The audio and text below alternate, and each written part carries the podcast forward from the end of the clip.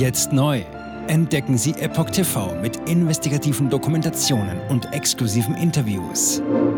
EpochTV.de Willkommen zum Epoch Times Podcast mit dem Thema Durchbruch im Nahost. Hamas und Israel einigen sich auf Feuerpause.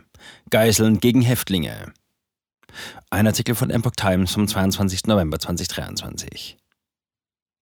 Über Wochen versuchte Katar im Gaza-Krieg zumindest eine mehrtägige Feuerpause und die Freilassung einiger Geiseln zu vermitteln. Jetzt gibt es einen Durchbruch.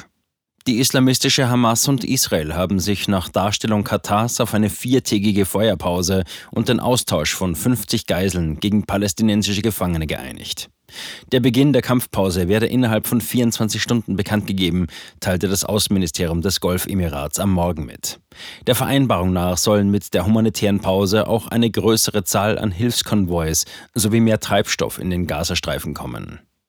Die Hamas soll dem Deal zufolge 50 Frauen und Minderjährige unter den rund 240 Geiseln freilassen, die beim Terrorangriff am 7. Oktober aus Israel verschleppt wurden. Im Gegenzug soll eine nach Angaben Katars noch unbestimmte Zahl an weiblichen und minderjährigen Gefangenen aus israelischen Gefängnissen entlassen werden. Laut Hamas handelt es sich um 150 Häftlinge, die freikommen sollen.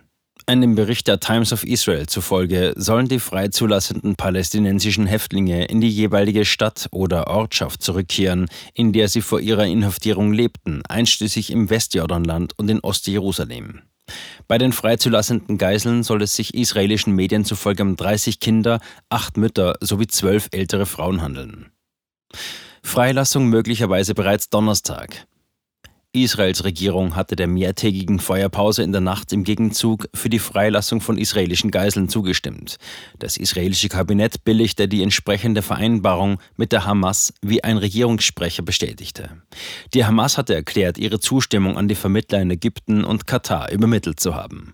Israels Ministerpräsident Benjamin Netanyahu zufolge soll das Rote Kreuz zudem Zugang zu den restlichen Geiseln bekommen. In Israel wird erwartet, dass die schrittweise Freilassung der 50 Geiseln bereits am Donnerstag beginnen könnte.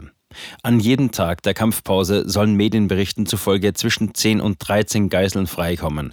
Über sechs Stunden täglich soll demnach die Luftüberwachung des Militärs über dem Gazastreifen eingestellt werden. Auch Deutsche unter den Entführten. Katar sowie Ägypten hatten in Absprache mit den USA in den vergangenen Wochen zwischen Israel und der Hamas vermittelt. Vor allem Katar hat sehr gute Kontakte zur Hamas. In dem Emirat am Golf lebt auch die Hamas-Führungsspitze. Katars Ministerpräsident und Außenminister Mohammed bin Abdulrahman Al-Thani hatte erst am Sonntag gesagt, die Hürden vor einem Deal seien nur noch sehr niedrig und die offenen Knackpunkte eher praktisch und logistisch. Terroristen der Islamistenorganisation Hamas hatten am 7. Oktober im Süden von Israel Massaker mit rund 1200 Todesopfern verübt.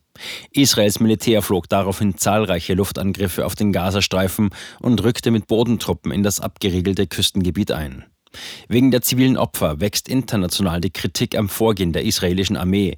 Das israelische Militär wirft der Hamas wiederum vor, Angriffe aus Wohngebieten und Krankenhäusern heraus zu verüben und Zivilisten als menschliche Schutzschilde zu missbrauchen. Von den 240 Verschleppten wurden seit Kriegsbeginn bislang vier weibliche Geiseln von der Hamas freigelassen. Eine junge Soldatin konnte vom Militär befreit werden. Die Armee fand zudem die Leichen zweier Frauen. Unter den Entführten sind zahlreiche Ausländer und Doppelstaatsbürger, darunter mehrere Deutsche. Wie viele noch am Leben sind, ist unklar. Jetzt sieben Tage den vollen Zugang zu spannenden Diskussionen wie dieser zur Transgender-Ideologie und ihre Folgen sowie vielen anderen heißen Themen sichern. Darunter auch das preisgekrönte Doku-Drama Gender Transformation, die Impfdoku Die verborgene Krise oder den Enthüllungsfilm Der Schattenstaat über die woke ESG-Agenda, die zu einer schönen neuen Welt der sozialen Gerechtigkeit führen soll. EpochTV.de Transgender. Wird als sehr cool dargestellt durch die Medien, durch TikTok, Reddit, Tumblr, Instagram, Facebook, Twitter, durch ihre Spiele in den Filmen. Warum tun sie das alle gleichzeitig? Ich war 15 Jahre lang Lehrerin an einer öffentlichen Schule. Unsere öffentlichen Schulen haben sich verändert. Vor fünf Jahren gab es keine Schüler, die sich als nicht-binär identifizierten. Wir wussten noch nicht einmal, was genderfluid war. Wenn ich mit einer Person darüber sprechen würde, warum sie glaubt, im falschen Körper zu sein, meine Zulassung wäre in Gefahr. Ich sagte der Therapeutin, ich könnte vielleicht transgender sein, wüsste es nicht genau und bräuchte Hilfe. Er bestätigte mich sofort. Sie bestätigte sofort, dass ich eine Transgender-Frau bin. Diesen Kindern werden gleich nach der ersten Sitzung Pubertätsblocker verschrieben oder sie werden einfach durch die Operationen gejagt. Und dann habe ich mich schlecht gefühlt, müde und erschöpft. Ich fühlte, meine Mutter sagte, ich war kreidebleich.